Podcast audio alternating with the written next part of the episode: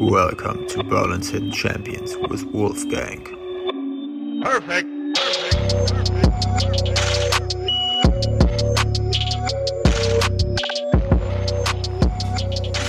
So, herzlich willkommen bei Berlin's Hidden Champions äh, mit Sarah Pamina Bartsch und dem Wolfgang.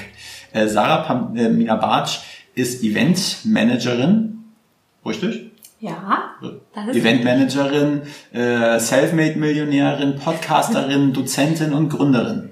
So und genau. Und wie Sarah zu dem gekommen ist, was sie äh, heute ist oder was sie heute macht, das will sie uns erzählen. Also Sarah, wer ist Sarah Pamina Bartsch und woher kommst du? Ja, also erst einmal hallo. Ich bin 32 Jahre alt, Berlinerin, also hier auch geboren in Berlin und daher wahrhaftig ein Berlin Champion. Ähm, ich habe eine Ausbildung zur Veranstaltungskauffrau gemacht, ganz klassisch nach dem Abitur und habe jetzt äh, seit zwölf Jahren als Eventmanagerin gearbeitet und im letzten Jahr mir gedacht, okay, irgendwie muss das anders werden. Die Rahmenbedingungen haben mir nicht so gepasst und deswegen habe ich mein eigenes Business gegründet. Okay. Genau. Ja, das macht Sinn. so, Sarah, jetzt äh, machen äh, in dieser Podcast-Reihe habe ich immer fünf Fragen oder drei bis fünf Fragen, die einfach den äh, Zuhörern so ein bisschen was zeigen sollen, wer eigentlich Sarah ist. Und da fangen wir mal mit an. Was hast du heute Morgen zum Frühstück gehabt? Gar nichts. genau, ich habe eben erst einen Salat gegessen, weil ich äh, es sonst nicht zu meinem ersten Termin geschafft hätte. Und Daher Okay. habe ich wirklich, also nur was getrunken, Tee, Kaffee und einen Saft. Aber normalerweise hast du irgendwie so eine Morgenroutine, die du, die du machst, oder? Ja, wobei ich zugeben muss, dass ich das Essen äh, im Winter öfters, also skippe. Ja, genau. Also bei mir geht's auf jeden Fall nicht, nicht, nicht ohne Frühstück aus dem Haus. Mhm, kann ich voll nachvollziehen. Bei mir ist es immer abhängig, ob ich Appetit habe oder nicht. Aber sonst würde ich einen Porridge essen. Genau. Also auf Deutsch Haferbrei mit Nüssen, Äpfeln und so weiter und so fort. Okay. Ähm, ich, noch mal eine kleine Sache, die ich dazu füge. Du weißt ja, dass es auch das Wort hangry gibt, oder? Das ist eine, ist eine. Mischung aus äh, hungry und angry. Ja. Und hangry kann ich werden. Du auch? Nein. Okay. Also eigentlich nicht, nein. Nächste Frage. Sarah, äh, was bestellst du in einer Bar? Wenn du hier in Berlin äh, durch deinen Kiez ziehst, wenn du einen Kiez hast, äh, was bestellst du? Mm, Moscow Mule oder, jetzt muss ich überlegen, Mm, Wasser oder ein Tee. Okay. Also ich bin Eventmanagerin, ich habe daher, glaube ich, sehr, sehr viel äh, Alkohol in meinem Leben getrunken und daher ist es jetzt eher weniger. Also aktuell würde ich das wahrscheinlich eher gar nicht so jetzt was Alkoholisches bestellen. Und sonst würde ich auch sagen, ich glaube Weißweinschorle. Das ist ganz oft auch. Das ist dann so eine Mischung. Ja, damit man, äh, wie sagt man, seinen Wasserhaushalt in, in Schuss hält. Genau. Aber ist es dann so, wenn du auf ein Event kommst, also hast du dann auch was direkt mit der Bar zu tun? Hast du manchmal vielleicht auch wirklich dann, äh, okay, heute gibt es so drei Signature Cocktails, dass du die einfach mal auf Qualität überprüfen musst? Mm, ja, kann vorkommen. Äh, aber vor allem beim Probeessen. Also beim Probeessen ist es so, dass man ja alles einmal ausprobiert, was es bei einer Veranstaltung gibt. Es findet dann vorab statt. Bei der Veranstaltung selber ähm, hat man eigentlich nicht so wirklich immer die Zeit. Und deswegen bin ich wahrscheinlich auch nicht so der Typ für Hang wie hast du es genannt? Hangry. Hangry. Hangry, ja genau. Weil man manchmal es auch gar nicht so richtig schafft, irgendwie bei einer Veranstaltung ordentlich zu essen, sage ich mal jetzt. Oder eben nur zwischendurch, äh, ich esse zum Beispiel dann gerne so einen Corny-Riegel oder sowas Mhm. oder einfach eine Banane isst. Ähm, genau, aber beim Probeessen auf jeden Fall, ja. ist, glaube ich, auch so der schönste Part manchmal vor einer Veranstaltung. Und ansonsten jetzt aktuell, da ich ja viel auf Veranstaltungen arbeite mit meinem Business, ähm, eher nein. Okay. Also ich, ja, ja, okay. Hier geht's ja nicht um mich. Ich würde wahrscheinlich das ganze Buffet stürmen und äh, ich, ich würde das noch ausnutzen. Ich würde mir so einen Bierhelm aufsetzen mit so zwei Stroh. Signature Cocktail hier und da, aber okay, lass mal. Aber deswegen bist du auch kein Eventmanager. Nee, ich, äh, Kon Eventkonsument. Richtig. Also der perfekte Eventkonsument. Ja. Gut, hätten wir das auch geklärt. äh, mich würde interessieren, ähm, du bist ja eigentlich so eine energiegeladene Person, so habe ich dich jedenfalls kennengelernt. Und ich habe immer jemanden, der mich motiviert. Hast gibt es für dich auch jemanden, der dich motiviert? Zu zu dem eigentlich, dass du jeden Tag so energiegeladen bist oder der dich irgendwie ja, in der Vergangenheit motiviert hat? Mm, Also bei mir ist es so, dass, glaube ich, meine Rückschläge, meine Erfahrungen, meine Krisen mich sehr, sehr, sehr ähm, motivieren. Mhm. Und ansonsten, also meine Freunde motivieren mich sehr. Ich finde auch Kinder sehr, sehr motivierend und inspirierend, weil die ja generell eigentlich immer aufstehen und gute Laune haben. Ja, das stimmt. Genau. Und ansonsten, also ich, Dann kann man so eine halbe Walnuss, so eine leere Schale hinschmeißen und sagen, da ist ein Schatz vergraben und Ja. die können sich ja den ganzen Tag beschäftigen. ja, ja, und generell, wenn du mit Bildern Ja, viel, glaube ich, umschreibst, äh, haben die ja diese Vorstellungskraft noch so ein bisschen mehr als wir.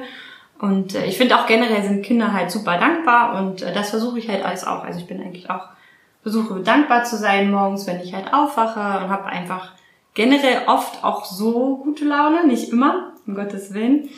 Ähm, und ansonsten höre ich halt auch gerne Podcast. Mhm. Habe auch meinen eigenen, hat sie ja erwähnt. Ähm, aber. Genau, aber da finde ich persönlich, kann man auch ganz, ganz viel Energie rausziehen. Mhm. Und äh, mir ist zum Beispiel vorhin erst passiert, dass ich einen Podcast gehört habe und ich musste so laut lachen auf der Straße. Ich glaube, das ist auch eher ungewöhnlich, ähm, aber alleine das freut einen ja dann schon, wenn man irgendwie Ja, schöne, inspirierende Themen hat. Ja, Genau. aber äh, wenn wir gerade bei dem Thema sind, Podcast, gibt es da so einen, also bei welchem Podcast hast du dann gelacht? Darf Bei- das sagen? ja. Von Laura Marlina Seiler. Ja. Okay. Genau. Die sagt mir was, die ist so gar nicht so klein im Podcast-Business, ne? Genau, ja. Und das war wirklich super, super. Also für mich war es witzig in dem Moment. Und ähm, ja, genau. Ich hatte gute Laune und dann musste ich einfach so laut loslachen. So, und dann die letzte Frage zum Aufwärmen. Dein Lieblingszitat. Ah, das frage ich bei mir auch immer. Schön, Dankeschön. Jetzt weiß ich, wie sich andere mal fühlen. Ähm, mein Liebling. Ich glaube, lebe jeden Tag, als wäre es dein letzter. Okay. Ja. Das würde dann auch wieder deine Frage mit der Lebensfreude oder Lebensenergie beantworten, weil ich finde, dass man seine Lebensenergie und Lebensfreude ganz, ganz doll schützen sollte und vor allem auch ganz viel füttern mit allem, was einem so Freude bereitet jeden Tag. Ja, finde ich, finde ich eine gute Antwort. Ja. So, jetzt kommen wir ein bisschen in die äh, berufliche Schiene. So, und da äh, würde, würde mich mal interessieren, wenn du jetzt auf einer, I- äh, also auf einer Veranstaltung bist und du bist dann da im Gewusel, kontrollierst das alles und dann, man erkennt dich ja nicht sofort, du hast ja nicht eine Rundumleuchte auf dem Kopf und dass du die Eventmanagerin hier bist und dich jemand fragt, hey, was machst du eigentlich? So beruflich. Was wäre dann deine Antwort, damit irgendwie jeder sofort schnallt, was du machst. Also Eventmanagerin kann ja irgendwie, weiß nicht, ich konnte damit so gar nicht richtig viel in Verbindung bringen. Also schon grob, aber da gehört ja extrem viel dazu. Wie würdest du das erklären? Sachlich würde ich sagen, es ist einfach die Koordination und Kommunikation zwischen allen Teilnehmenden auf einem Event. Also Eventmanagerin oder auch Projektleiterin, Produktionsleitung, je nachdem, wie man das nennt, ist ja einfach nur der Mensch, der weiß, wer da vor Ort ist, was passieren soll, was das Ziel ist, der alles ähm, zusammenhält irgendwo und halt auch jede Frage jedem beantworten kann. Ja. Ja, also wie so ein Lexikon, Veranstaltungslexikon quasi. Ja, genau. Vielleicht hätte man dann so ein Buch auf dem Kopf. Das sollten wir präsentieren lassen hier. Genau. Und äh, jetzt unsachlich würde ich, also sag ich halt immer ganz gerne, ist es auch so ein bisschen wie ein Geschäftsführung oder oder vielleicht auch irgendwie Inhaberin von einem kleinen Start-up. Genau, weil zu einem bestimmten Zeitpunkt an einem Ort kommen alle zusammen und du bist dann einfach derjenige, der das alles zusammenhält. Das ist, ein geiler, das ist eine geile Umschreibung. Mhm. Wie ein Startup.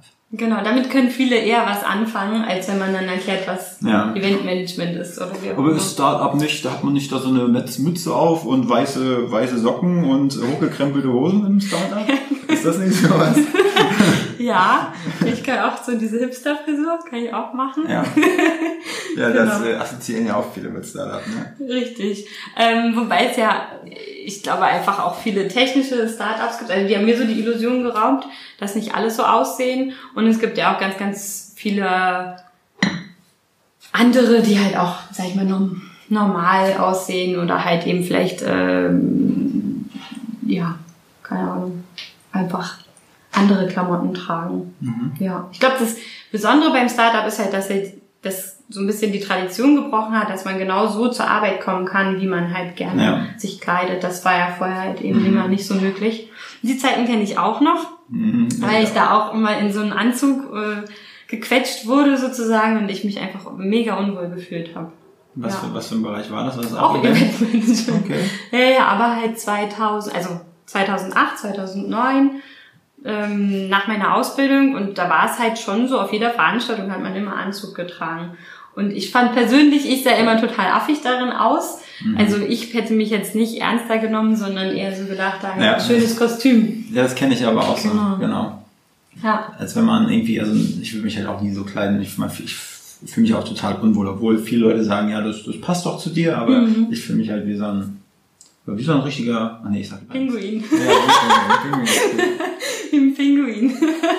ja, genau. Es ist halt immer die Frage, ne? Man muss sich halt auch wohlfühlen. Ja. Ja, ich habe es auch durchboxen können, dass ich dann irgendwann pinke Stiefel tragen durfte, weil damals war meine Lieblingsfarbe pink und mehr und mehr weg von der Bluse. Ne? Also das war dann generell, glaube ich, so irgendwann der Trend, dass keiner mehr Blusen getragen hat, sondern irgendwelche schicken Shirts, so wie Mhm. jetzt auch irgendwie so drunter. Und dann irgendwann ging es immer mehr hin zu, man darf sogar ohne Jackett. Da fühlt man sich echt wie ein anderer Mensch. Also wenn man sozusagen vorher war man ja irgendwie wie in so einer, ja, also ich habe hab mich immer so gefühlt wie in so einer Zelle Mhm. und dann hat, konnte man das ablegen und dann hat man sofort wieder so ein bisschen mehr Sarah Pamina oder Ja. Wolfgang Patz. Definitiv, das stimmt. Ja. Ähm, ja, so du hast ja gesagt, du kommst aus Berlin und hast ja vorher also richtig im Angestelltenverhältnis gearbeitet. Mhm. So, und jetzt bist du ja nicht mehr im Angestelltenverhältnis. Ja. Wie, wie, wie, wie kam es dazu? Also was, wie waren sozusagen, beschreib mal die letzten sechs Monate deines Angestelltenverhältnisses. Ich kenne das auch von mir, also dann spitzt sich das irgendwie so zu und irgendwann denkt man bloß noch, okay, ich, ich möchte jetzt da raus, ich muss da raus, wie auch immer. Wie sah das bei dir aus? Hm, Also bei mir war es so, dass ich 2016 oder Anfang 2016 wiedergekommen bin aus Australien und da schon so gemerkt habe, irgendwie ist es so ein bisschen schwierig, überhaupt generell in Berlin und in Deutschland wieder anzukommen. Und dann habe ich bei zwei Firmen gearbeitet, jeweils ein Jahr. Und in der letzten Firma war es dann wirklich so, dass ich gemerkt habe, okay, alles, was ich gelernt habe, alles, was mir wichtig ist, gerät irgendwie mehr und mehr in Vergessenheit und wurde bei vielen, also bei den zwei Unternehmen halt nicht so eingehalten und auch dieses Menschliche ist so ein bisschen verloren gegangen, fand ich persönlich. Ja.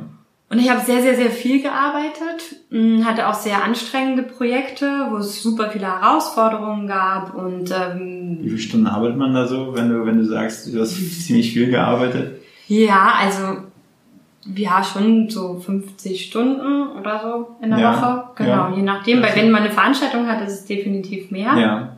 weil man dann länger vor Ort ist. Ähm, genau, und ich hatte eben dieses wahnsinnig, ja doch irgendwie auch für mich aufwendige Mhm. Projekt. Ähm, und dann drei Wochen später war ein anderes großes Projekt, wofür ich drei Wochen dann Zeit hatte, mich da einzuarbeiten und alles zu organisieren und fertigzustellen, was in meinem Aufgabenbereich lag. Und vor Ort ist es leider sehr, sehr viel schief gelaufen. Mhm. Und ich bin das erste Mal an meine körperlichen Grenzen gekommen. Und ich habe halt immer gesagt, das ist ein sehr stressvoller Beruf und ähm, mit vielen Überstunden verbunden. Das ist einem bewusst so gewesen nach den ganzen Jahren. Ähm, aber wenn es körperlich wird, dann mache ich das nicht mehr. Und dann habe ich überlegt, gut, steige ich aus oder nicht. Mhm. Dann habe ich gedacht, gut, erstmal gucken, wie die in meiner Firma damit umgehen, wie ich mit denen darüber reden kann. Das war auch sehr, sehr schwierig.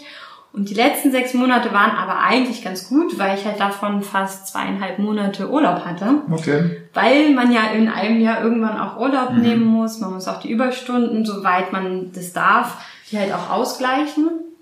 Und dadurch war das natürlich toll, weil ich war in Dubai, ich war in Indien.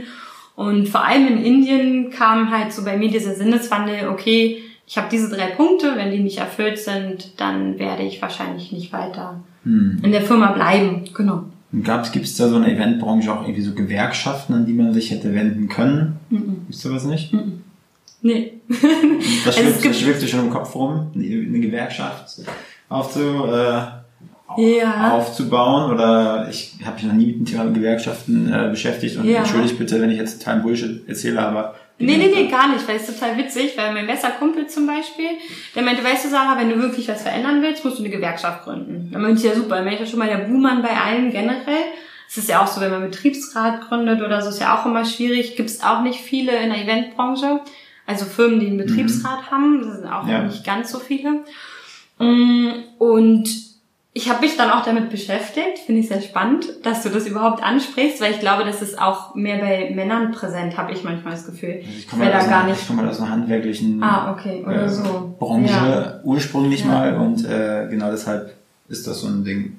Ja, ja ich wäre da nie drauf gekommen, aber hatte er Mhm. mir dann auch empfohlen und dann dachte ich, hm, Gewerkschaft, naja, habe mir so ein bisschen durchgelesen und ist alles nicht so ganz mein Fall. Mm, Und auch ein bisschen finde ich persönlich sehr unflexibel vielleicht auch. Also Mhm. so kam es für mich rüber. Und dann habe ich so gedacht, gut, ich will trotzdem was ändern, wusste aber auch nicht was. Also bin ich nochmal mit meiner Mama in den Urlaub geflogen, nachdem ich zweieinhalb Monate Urlaub hatte. Ja, so kompensiert man dann die Balance, die man vorher nicht hatte.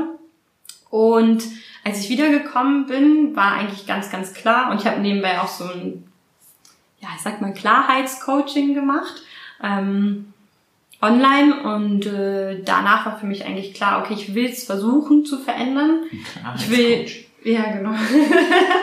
ich will versuchen, was zu verändern und vor allem möchte ich nicht, dass es so weitergeht. Also, dass jeder für sich persönlich aussteigt aus der Branche oder zum Kunden geht oder für sich seine Nische mh, auf sich allein bezogen halt nur Mhm. findet, was ja zum Beispiel Freelancing ist oder wenn man jetzt zum Beispiel Künstlermanager wird oder sowas. Mhm.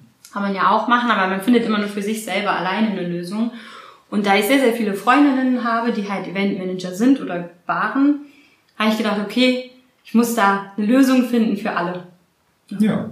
Und äh, hast du da so, mal, aber vielleicht äh, wirst du auch beim Thema Podcast nochmal drauf eingehen, hast du viele Berührungspunkte mit dem Thema Burnout oder so von Kollegen gehabt, dass viele Kollegen, aber wenn du meinst, dass es so, äh, so intensiv, arbeitsintensiv ist und mit diesem Schichtsystem, ich kann mir schon vorstellen, dass da viele wirklich an, seine- an ihre Grenzen stoßen. Dass das ein großes Thema sein kann. Mm, Ja, vor allem ist das Thema, dass die meisten gar keine Grenzen haben. Dann merkst du halt auch nicht, dass du über Grenzen gehst. Also das war auch bei mir persönlich so. Und die, die dann an Grenzen stoßen, das sind dann halt schon extreme Grenzen. Deswegen endet man, glaube ich, wenn dann gleich im Burnout ganz, ganz oft. Und bei vielen ist es aber auch wirklich so, auch in meinem Umfeld, was ich erlebt habe und auch, ich sag mal, Schlafstörungen, ja, hat, glaube ich, jeder, vor allem bei einem Event. Also es ist so, als wenn du im Traum eigentlich noch alles weiter verarbeitest. Und deswegen habe ich auch einmal richtig doll verpennt, weil ich im, also beim Schlafen ans Telefon gegangen bin und dem Dienstleister erzählt habe, nee, das Event ist erst am, also der Abbau ist erst morgen. Alle Azubis hört jetzt hier nicht zu. die Ausrede, die könnte ich sogar noch. Genau. Nee, aber ich habe dem Dienstleister sogar erklärt, wieso. Und das war alles total logisch. Und ich dachte, ich träume das aber. Es war aber Realität. Und das passiert halt, wenn man dann zum Beispiel nur zwei Stunden hat zum Schlafen und dann das Telefon klingelt und man gar nicht mehr weiß, in welcher Sphäre, sage ich mal jetzt, befinde ich mich eigentlich gerade. Bin zum Glück zehn Minuten später aufgewacht und dachte so, hä, war das jetzt Traum oder nicht? Und ähm, habe dann nicht so extrem verschlafen. So, aber es war auf jeden Fall ein sehr witziger Moment wo man dann auch merkt, okay, vielleicht hätte da vorher schon eine Grenze gewesen sein können. Aber auf, ansonsten sind es wirklich, finde ich persönlich, also Schlafstörungen, Essstörungen, Burnout auch, genau, auch in meinem Podcast interviewe ich auch Leute, die Burn, also über ihren Burnout reden, weil das in der Eventbranche ein sehr, sehr großes Tabuthema in der Vergangenheit war. Ja. Genau, also da spricht man eigentlich nicht drüber. Und auch Unfälle zum Beispiel. Also können ja auch durch Übermüdung alleine können ja auch Unfälle passieren und so. Das sind alles so Sachen, da spricht man eigentlich nicht so. Also wahrscheinlich die Arbeitgeber sprechen da nicht drüber. So die Arbeitnehmer wahrscheinlich, die haben damit ja wahrscheinlich kein Problem, das den ihren Freunden oder Familie zu erzählen, dass da jetzt. Also, Mm, Nee, auch Arbeit, nee. Also ich, Arbeitnehmer auch nicht, weil man immer ganz schnell so einen Loser-Status hat. okay. Also wenn du nicht so belastbar bist und Mhm. Nicht mit wenig Schlaf klarkommst, dann bist du eigentlich schon, also man hat schnell, finde ich, persönlich so einen Loser-Stempel. Ähm, Weil man ja meistens in so einer Gruppe im Team agiert Ja. und da, okay, Ja. kann da so eine, so eine Dynamik dann natürlich entstehen, ne? ja genau, es kann so eine Dynamik entstehen von wegen, jo, ich habe nur zwei Stunden geschlafen, ja geil, ich bin dann noch äh, zehn Stunden nach Hause gefahren. Ja, ja. Also kann, ich sage nicht, dass es überall Ja. so ist, aber das ist so in der Vergangenheit ganz, ganz oft der Fall gewesen oder habe ich halt auch erlebt. Ja. Okay. Mhm. So, und jetzt befinden wir uns ja quasi nach der einer Erzählung, jetzt befinden wir uns ja quasi im selbstständigen Mhm. Status. Jetzt hast du deinen Start ge, äh, oder genau, wie sah jetzt genau der, der, der Start aus? Also du bist ja noch gar nicht jetzt drin, das war erstmal der Weg dahin. Ja, genau. Wie sah jetzt der, der Start aus? Wie, Mhm. wie, wie, wie holprig war's? Ja, also im Mai wusste ich, okay, ich muss jetzt meinen Businessplan schreiben. Und im September habe ich den abgegeben. Und ich glaube, angefangen habe ich so im Juni. Mhm. Genau. Und hatte dadurch eigentlich ja drei, naja, so zweieinhalb, drei Monate dann Zeit, den zu schreiben. Ja. Habe zusammen mit einer Unternehmensberatungsfirma geschrieben. Und was total faszinierend war, weil also ich wusste ja nicht mal, ob das überhaupt funktioniert. Meine Ja. Idee, die ich habe, die war auch für, für damals, naja gut, es war letztes Jahr, aber für, für, für aus letztem Jahr gesehen Ja. noch so ein bisschen so, hm, sehr abgefahren und sehr abstrakt. Und auch äh, die Unternehmensberater, mit denen ich da gearbeitet habe, die meinten auch so, naja, das ist eine coole Idee, aber ob das sich finanziell trägt, glaube ich eher nicht. Mhm. Ähm, ja, und auch diese ganzen Zahlen, ähm, Tabellen da halt ausgefüllt und die ganzen Liquiditätspläne und so weiter und so Mhm. fort. Und haben dann eigentlich gemerkt, okay, selbst mit Wachstum und dann ähm, ne, unterschiedlichen Investitionen und was auch immer man sich also vornimmt für die nächsten zehn Jahre, ist es wirtschaftlich gewesen. Sogar relativ gut wirtschaftlich, weil ich halt auch gesagt habe, ich will ja irgendwann auch Mitarbeiter haben Ja. und denen halt vor allem faire Arbeitszeiten, faires Gehalt und alles bieten. Und da habe ich eben gesagt, okay, genau das Gehalt will ich, das will ich für meine Mitarbeiter und so weiter und so fort. Und äh, ja, war dann positiv überrascht, dass es wirtschaftlich sich sozusagen auch auszahlt, also es auch Sinn macht, das dann in die Umsetzung zu bringen. Und wie ist das jetzt quasi nach einem Jahr? Äh, Wirtschaftsplan, äh, nee, Businessplan der einen Seite und Realität hier. Ähm, ja, also äh, Businessplan war mit Gründungszuschuss, das war Theorie. Mhm. Die Praxis ist ohne Gründungszuschuss. Ich bin wahrscheinlich auch der einzige Mensch in Berlin, so habe ich manchmal das Gefühl, die den Gründungszuschuss nicht bekommen hat. Ja. Ich bin halt eine perfekte Angestellte im Veranstaltungsbereich und ja, daher habe ich den anscheinend nicht bekommen. Das ist ärgerlich. genau, und weil halt Fachkräftemangel Ja. auch herrscht, genau. Ja. Mhm. So und äh, also genau. Okay, jetzt, jetzt sind wir da, wo du jetzt, wo jetzt gesagt, was für eine Hürden waren jetzt bis, bis, bis dato? Also die du sagst, so gerade in der Anfangszeit von deinem Business so, ähm, ich, ich kann mir vorstellen, dass du ja noch äh, sehr gut vernetzt bist in dem Bereich. Mhm. Hat dir das irgendwie weitergeholfen, diese Vernetzung, oder war das irgendwie alte Arbeitgeber, alle Leinen losgerissen und die haben dir im Endeffekt die Beine in den Weg gestellt? Also mein alter Arbeitgeber hat mir nicht die Beine in den Weg gestellt, aber wir arbeiten auch nicht zusammen. Ja. Genau. Also ich habe noch viel Kontakt zu manchen Menschen, die dort arbeiten oder gearbeitet haben, Hm. ähm, aber bin da nicht reingekommen. Das war auch nicht so meine Hoffnung am Anfang. Ähm, aber natürlich wäre es hilfreich gewesen. Ja. Ähm, mein Netzwerk an sich, was ich mir wirklich zwölf Jahre lang immer versucht habe, so aufrecht zu erhalten, hat mir ganz, ganz viel geholfen. Hm. Also wirklich auch Freelancer, mit denen ich vor, vor zehn Jahren mal gearbeitet habe oder vor acht Jahren, die haben mir mich unter, also ähm, mich wahnsinnig viel unterstützt. Genau. Und ansonsten, hm, jetzt muss ich mal zurück überlegen, war es auf jeden Fall eine der größten Herausforderungen, dass ich wusste, okay, ich habe jetzt alles angemeldet, ich bin jetzt selbstständig und dann kam dieser Ablehnungsbescheid den Gründungszuschuss.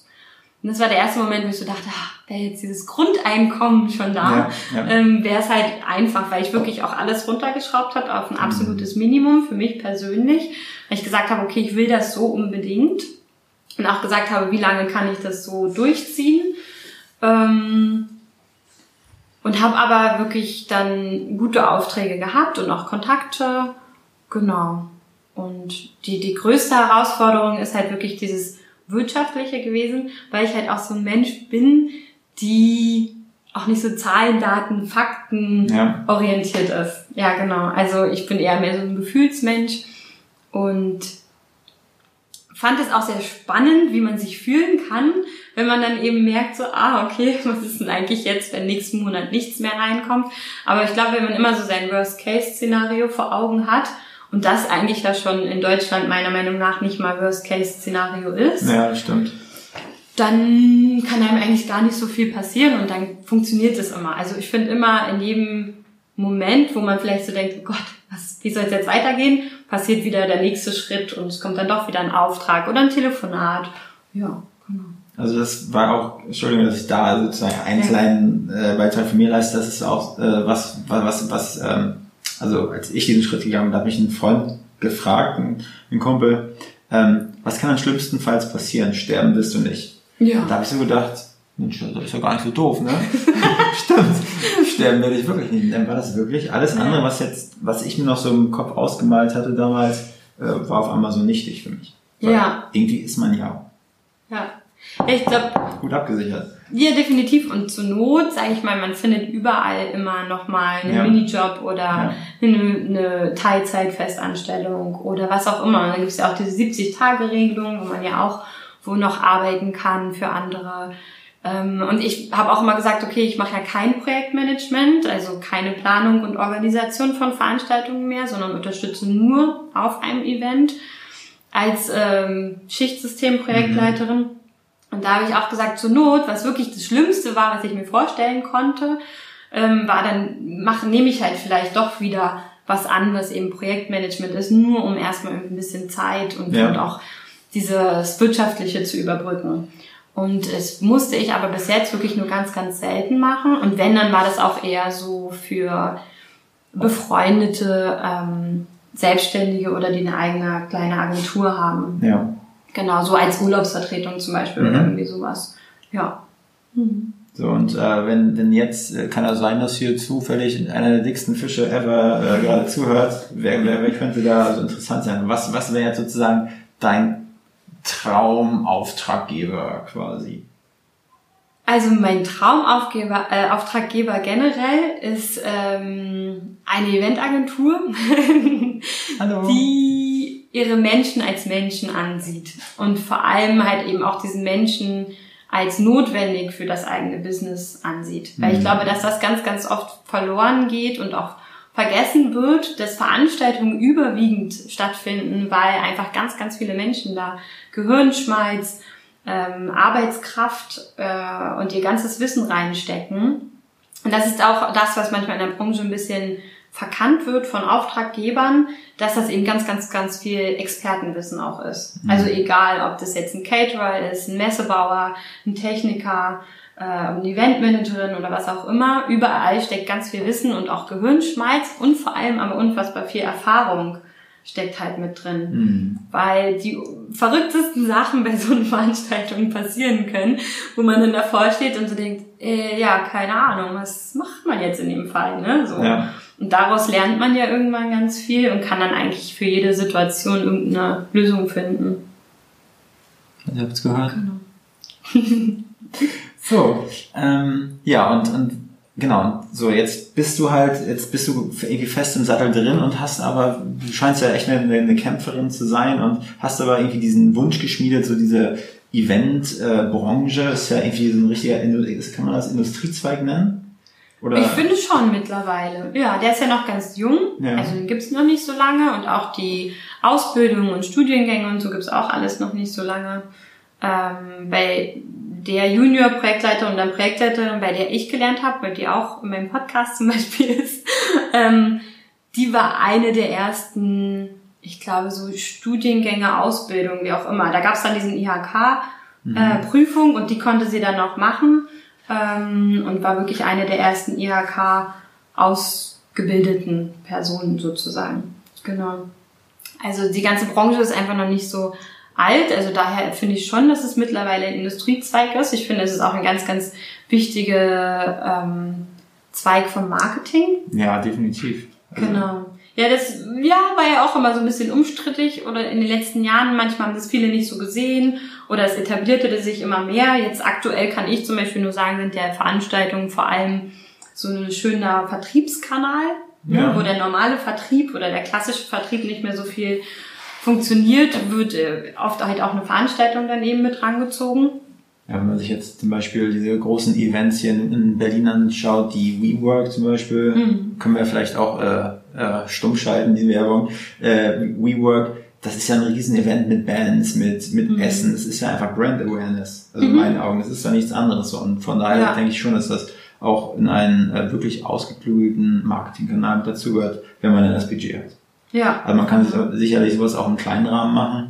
Würde dir irgendwas einfallen? Das ist jetzt äh, zum Beispiel so eine Art Guerilla-Marketing, äh, Mhm. Die man einfach, wenn man auch ein schmales Budget hat, so ein kleines Event auf der Straße, jetzt hier, Storkower Straße, Ja. S-Bahnhof, ist das, ja.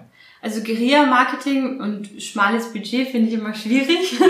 Also ich könnte mich, ich könnte mich ja auch sozusagen Genau. Bodypainting machen und könnte dann durch die Fußgängerzone laufen mit meinem Logo Ja. auf der Brust. Ja. Wäre ja auch eigentlich gar nicht so. Ja, also wenn du das selber so raufmalen kannst, definitiv. Wenn du dann jemanden holst, der es professionell malt, dann wird es schon wieder, ich sag mal, nicht teuer, aber halt Mhm. Ja. dann kostet es halt auch schon wieder Geld. Ähm, ich glaube, was, was das Wichtigste ist bei Veranstaltungen, und das ist auch das, warum es so ein wichtiges Tool vom Marketing ist, ist, dass du ja durch Gefühle heutzutage oder generell durch Erlebnisse und Gefühle einfach Menschen ja viel, viel besser erreichst. ist ja alles psychologisch und auch vom Gehirnarealen so her ähm, bestätigt und deswegen eigentlich Veranstaltungen so wichtig sind. Also ich glaube, Guerilla-Marketing ist eher immer sowas, was gerne, ich sag mal jetzt vielleicht das Ego pusht von der Firma oder vielleicht auch coole Aktionen entstehen. Ich bin mir aber nicht so sicher, ob das wirklich dann am Ende Menschen dazu bringt, was zu kaufen. Ich glaube, das macht man eher, wenn, wenn das schon eine gute Marke ist und schon viele Leute hat, viel Vertrauen und dann aber nochmal so ein bisschen diesen Neugierigkeitsfaktor und Aha-Effekt bei den Kunden erreichen kann. Ja. Also das finde ich persönlich. Oder wenn man wirklich so sagt, das ist jetzt vielleicht so ein Thema, was vielleicht auch schwierig ist anzusprechen und das dann eben versteckt dadurch kommuniziert. Aber ansonsten ist es wirklich dieses Gefühl, ein Erlebnis schaffen, Emotionen erzeugen. Das ist ja das, was eigentlich ein Event ausmacht. Ja. Und weswegen auch die immer erfolgreicher sind und es auch meiner Meinung nach immer mehr wachsen wird. Genau, ähm, weil wir damit diese vielen Konsumenten und äh, durch die vielen Produkte halt auch noch ein Stück weit, glaube ich, es schaffen, dann äh, was zu verkaufen als Unternehmen. Ja. Ja. So, du hast ja gerade von äh, emotional, äh, Emotionen ähm, transportieren gesprochen. Das machst du ja auch mit deinem Podcast. Ja. Ir Ja. Irgendwie schon, oder? Ja. Und, da, und da willst du ja, und damit willst du ja was, was genau erreichen. Also genau. Was, was ist dein Podcast? Ja, Hm, mein Podcast soll vor allem eine Vernetzung sein in der Eventwelt, so nenne ich es jetzt einfach mal, weil ich finde, dass man als Angestellter vor allem, das ist meine Erfahrung, man hat gar nicht immer so Zeit, sich über alles zu informieren. Und als Eventmanager ist es aber so, man erwartet, dass du alle Trends kennst, äh, jede neueste Entwicklung, alles, was man sofort irgendwie neu auf dem Markt ist, überblickt. Und das ist ja aktuell sehr, sehr schwierig. Also es wird ja immer mehr und immer schnelllebiger. Und äh, wenn man dann auch noch jeden Tag so im operativen Geschäft ist und dann auch noch, was ganz oft der Fall ist, Weiterbildungen eigentlich nicht besuchen kann, ist also die Frage, wo kriege ich eigentlich so diese ganzen Inspirationen und, und Trends überhaupt mit? Klar, wenn ich viel jetzt lese, Blogs lese oder bei YouTube irgendwie mir Sachen angucke, aber selbst dafür brauche ich ja eigentlich Zeit. Ja. Und äh, meine Idee war halt eben, okay, da Eventmanager sehr viel reisen und auch viel äh, mit dem Fahrrad manchmal auch fahren oder mit dem Auto oder mit dem Zug oder so, dass so ein Podcast eigentlich das beste Medium ist, die zu erreichen und miteinander zu vernetzen. Also zum Beispiel die Festivalbranche kann ganz, ganz viel, finde ich, von Corporate Events lernen und andersherum ist ja auch schon so diese Festivalisierung am Gange. Und dann gibt es auch noch Kongresse, Tagungen, also es gibt ja unfassbar viele Sparten. Und jeder friemelt so gefühlt, für mich, friemelt so vor sich hin. Und eigentlich könnten aber alle ganz, ganz viel voneinander lernen und sich auch gegenseitig irgendwie auf dem neuesten Stand halten, anstatt so ein Konkurrenzdenken zu haben. Ja. Und mit meinem Podcast will ich dieses Konkurrenzdenken so ein bisschen rausnehmen und halt zeigen auch, vor allem für jüngere Menschen, wie unfassbar interessant und abwechslungsreich die Branche ist. Und dass es vor allem aber auch fair gehen kann. Also ich muss nicht als junger Mensch komplett auf mein Privatleben verzichten. Das ist so die Zukunft, die ich mir wünsche. Und da wirst du dann auch versuchen, sage ich mal, große Eventagenturen mit ins Boot zu holen und die zu interviewen und äh, versuchen dort auch einen O-Ton von denen zu bekommen? Oder ist das, denkst du, das wird eher Die werden sich bei dir nicht auf deinen Podcast-Sessel setzen. Also ich glaube, A, werden sie sich nicht auf meinen Podcast-Sessel setzen. Und B, ähm, finde ich bestimmte Personen sehr, sehr spannend, definitiv. Und habe auch sehr interessante Fragen, die ich denen gern stellen würde. Ich weiß aber nicht, ob sie dazu bereit wären, muss ich ganz ehrlich sagen. Aber ich sage mal, nach dieser Folge, äh, sie wird ja alles hier irgendwie ins, ins un, un, un, Unmessbare wachsen. Also du wirst ja, Ja. irgendwie wahrscheinlich 500 Millionen Downloads äh, bekommen. Ja, klar. Das ist äh, jetzt mal ein klein gestecktes Ziel. Von daher, ich glaube, die werden sich irgendwann noch umreißen. Ich glaube, ich meine, du meinst jetzt eine große Industrie ist, aber äh, ein großer Industriezweig, aber wenn Mhm. da, sag ich mal so, man da irgendwie aus dem, ja, aus dieser dunklen Masse ein bisschen heraussticht. Zum Anfang ist es vielleicht immer so ein bisschen, ah, ah, äh, möchten wir vielleicht nicht so, aber ich glaube, so mehr Leute davon hören und umso mehr auf diesen Fahrpunkt aufspringen, umso mehr Eventmanager vielleicht merken, okay, da gibt es doch nicht nur Richtung A, sondern vielleicht auch Richtung B. Ich glaube, da- kann man schon was erreichen, aber es dauert wahrscheinlich seine Zeit und Ja. Ja, vor allem ähm, darf man ja auch mal nicht vergessen, dass Prägung halt ganz, ganz äh, interessantes Thema dabei ist. So wie er jetzt sich ganz viel in der, in der Welt halt auch verändert. Es gibt ja immer die Menschen, die sagen, geil, Veränderung, super, vor allem wenn es zum Positiven ist. Dann gibt es immer so die Skeptiker, ne? hm, Veränderung, ja, kann gut sein, kann aber auch nach hinten losgehen. Und dann gibt es ja auch so die Menschen, die sagen, Veränderung geht gar nicht, mache ich nicht will ich nicht, akzeptiere ich nicht. Genau. Und deswegen gibt es, glaube ich, ja auch so viele Coaches, so viele Change Management, Prozessberatungsfirmen, ne? ja. Ähm, Die gibt weil, es. genau, weil du ja immer irgendwie so viele Menschen abholen musst. Ja. Und in, das Faszinierende, was ich persönlich an der Eventbranche immer so interessant finde, ist, wir sind diejenigen, die irgendwie alle Trends kennen und auch für den Kunden anwenden. Aber wie es halt so oft ist, man vergisst es für sich selber, das ja auch zu spiegeln. Mhm. Dass, wenn diese Trends alle für meine Kunden gelten und ich auf Veranstaltungen das umsetze und immer sage, hey, denk doch mal daran und so weiter, ähm, die, man vergisst es immer für sich selber. Ja. Genau. Also es, man, ist ja als Online-Marketing-Agentur zum Beispiel ist ja auch nicht anders. Du bist halt irgendwie ausgelastet mit deinen Kunden, versuchst Mhm. die bestmöglich zu versorgen, aber deine eigenen Kanäle, die sind oftmals die, die am stiefmütterlichsten behandelt werden. Ja, genau, ja, weil man dann dafür nicht mehr Ja. die Zeit hat. Oder ja, ich glaube auch generell, man guckt ja manchmal auch immer nicht so auf sich selber, als wenn man jetzt, sag ich mal, in diesem Tagesgeschäft so drin ist, Ja. vielleicht auch. Ja. Mhm. Ja, und wie, und wie kann ich jetzt noch sozusagen die letzte, den letzten Haken oder den letzten Bogen schlagen? Äh, Eventmanagerin aus dem ganzen System ausgebrochen, selbstständig jetzt, äh, Podcast und dann Dozentin. Ah, okay. Ähm, Dozentin bin ich geworden. Das ist eigentlich eine ganz wichtige Geschichte. Ich habe bei, also der VDVO, der Verband für Veranstaltungsorganisatoren in Deutschland, hat eine Studie rausgebracht, letztes Jahr im September oder Oktober, sehr, sehr spannend zum Thema Arbeitszeiten und Arbeitsbedingungen in der Eventbranche. Okay. War perfekt, weil Ja. zu meinem Start hin war das super. Und die haben auf der Best of Events, das ist so die größte Messe in Deutschland, dann eine Podiumsdiskussion gehabt und da ich glaube, wenige Angestellte über ihren Arbeitgeber, jetzt sage ich mal, in der Festanstellung reden, durfte ich dann dort als Arbeitnehmerseite eben reden. Und da war halt auch der Professor von der einen Universität mit Mhm. dabei und meinte, oh, wir haben so eine Probleme, Dozenten zu finden, weil halt immer alle keine Zeit haben. Ja. So. Und es müssen ja halt vor allem bei Privatunis oft auch welche aus der Praxis sein, Mhm. damit es natürlich immer tagesaktuell einfach äh, der Input ist und ähm, es keine veralteten Sachen noch ähm, gelehrt werden.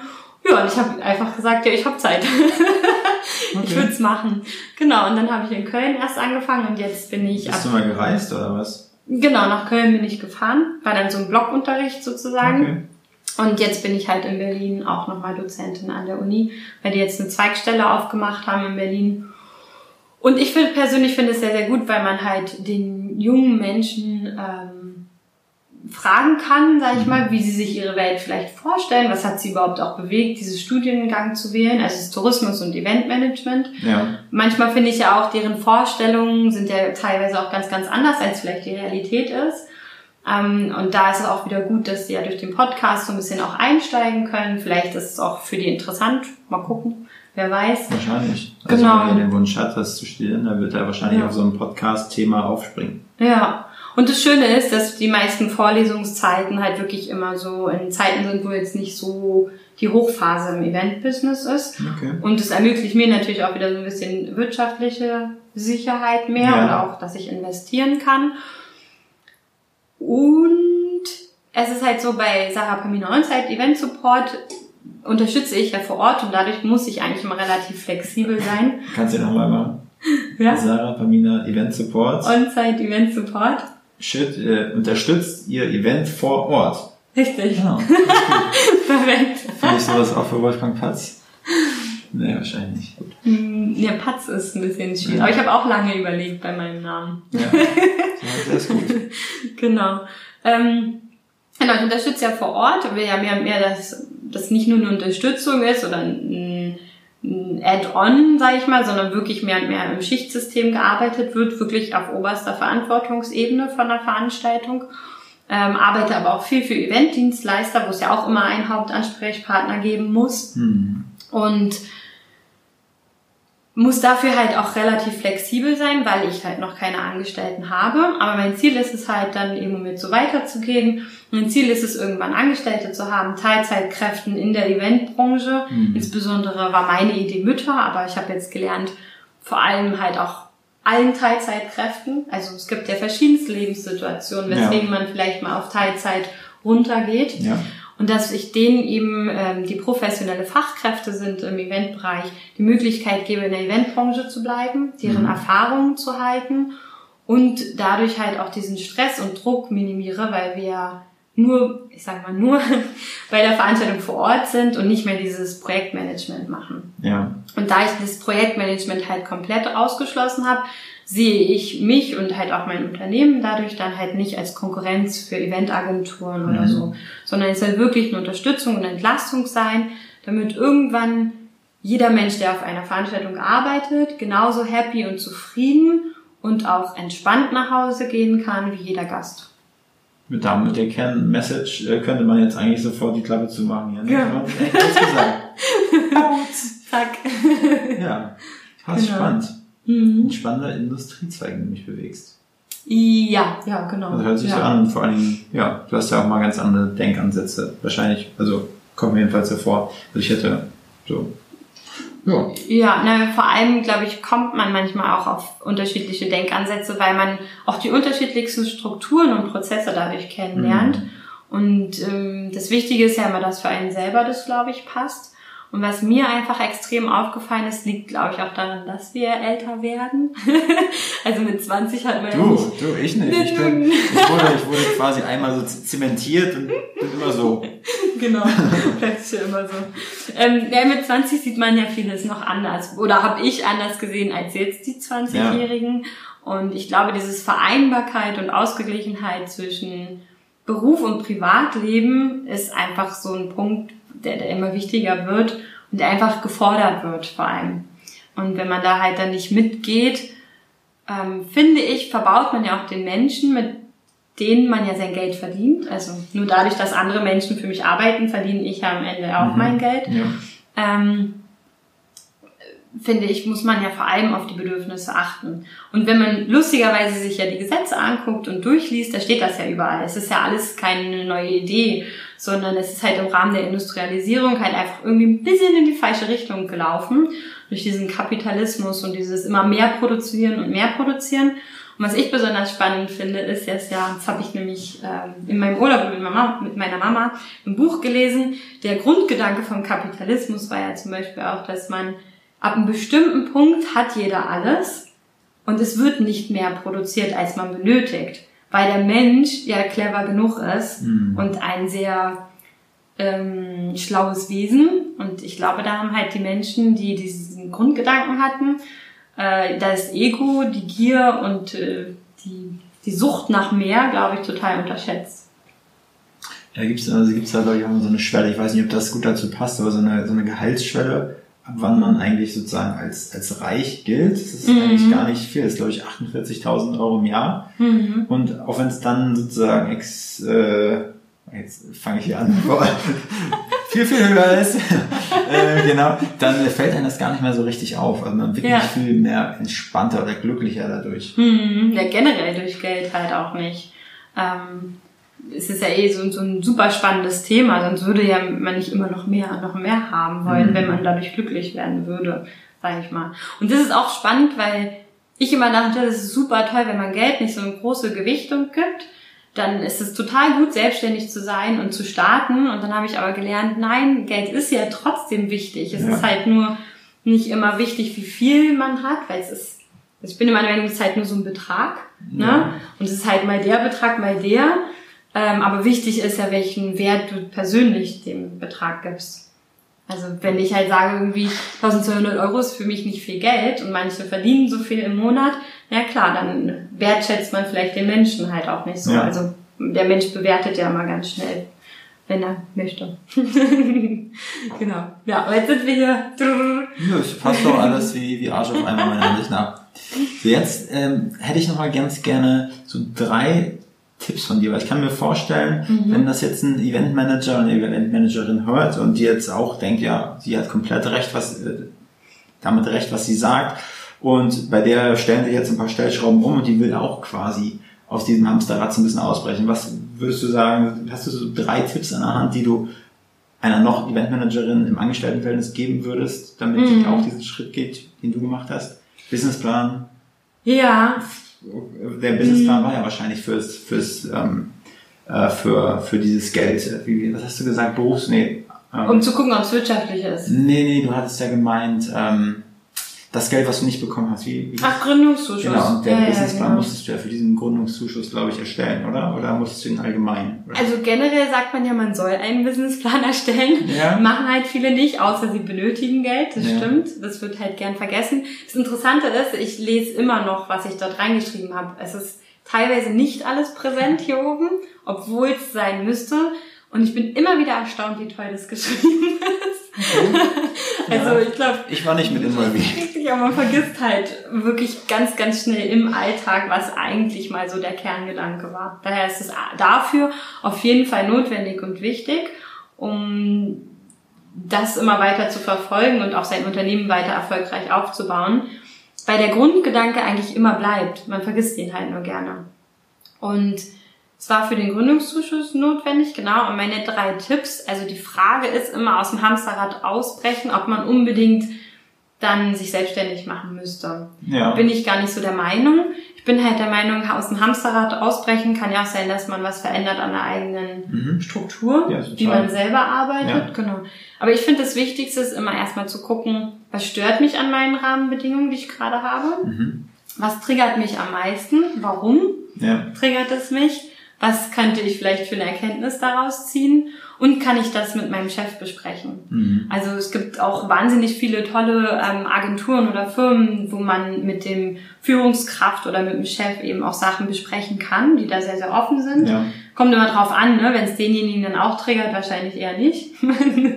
also es kommt immer drauf an. Und wenn man aber jetzt sagt, okay, ich möchte unbedingt mein eigenes aufbauen,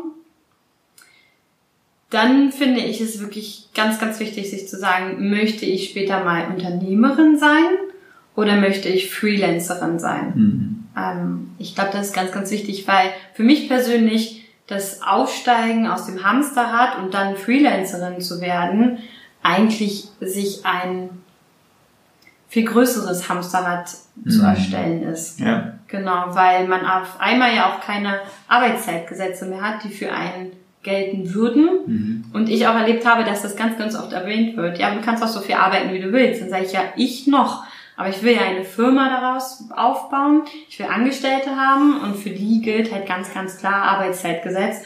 Und genau dafür will ich mich ja halt einsetzen. Ja. Genau. Deswegen muss ich jetzt bei mir halt schon da in diese Argumentation reingehen, Mhm.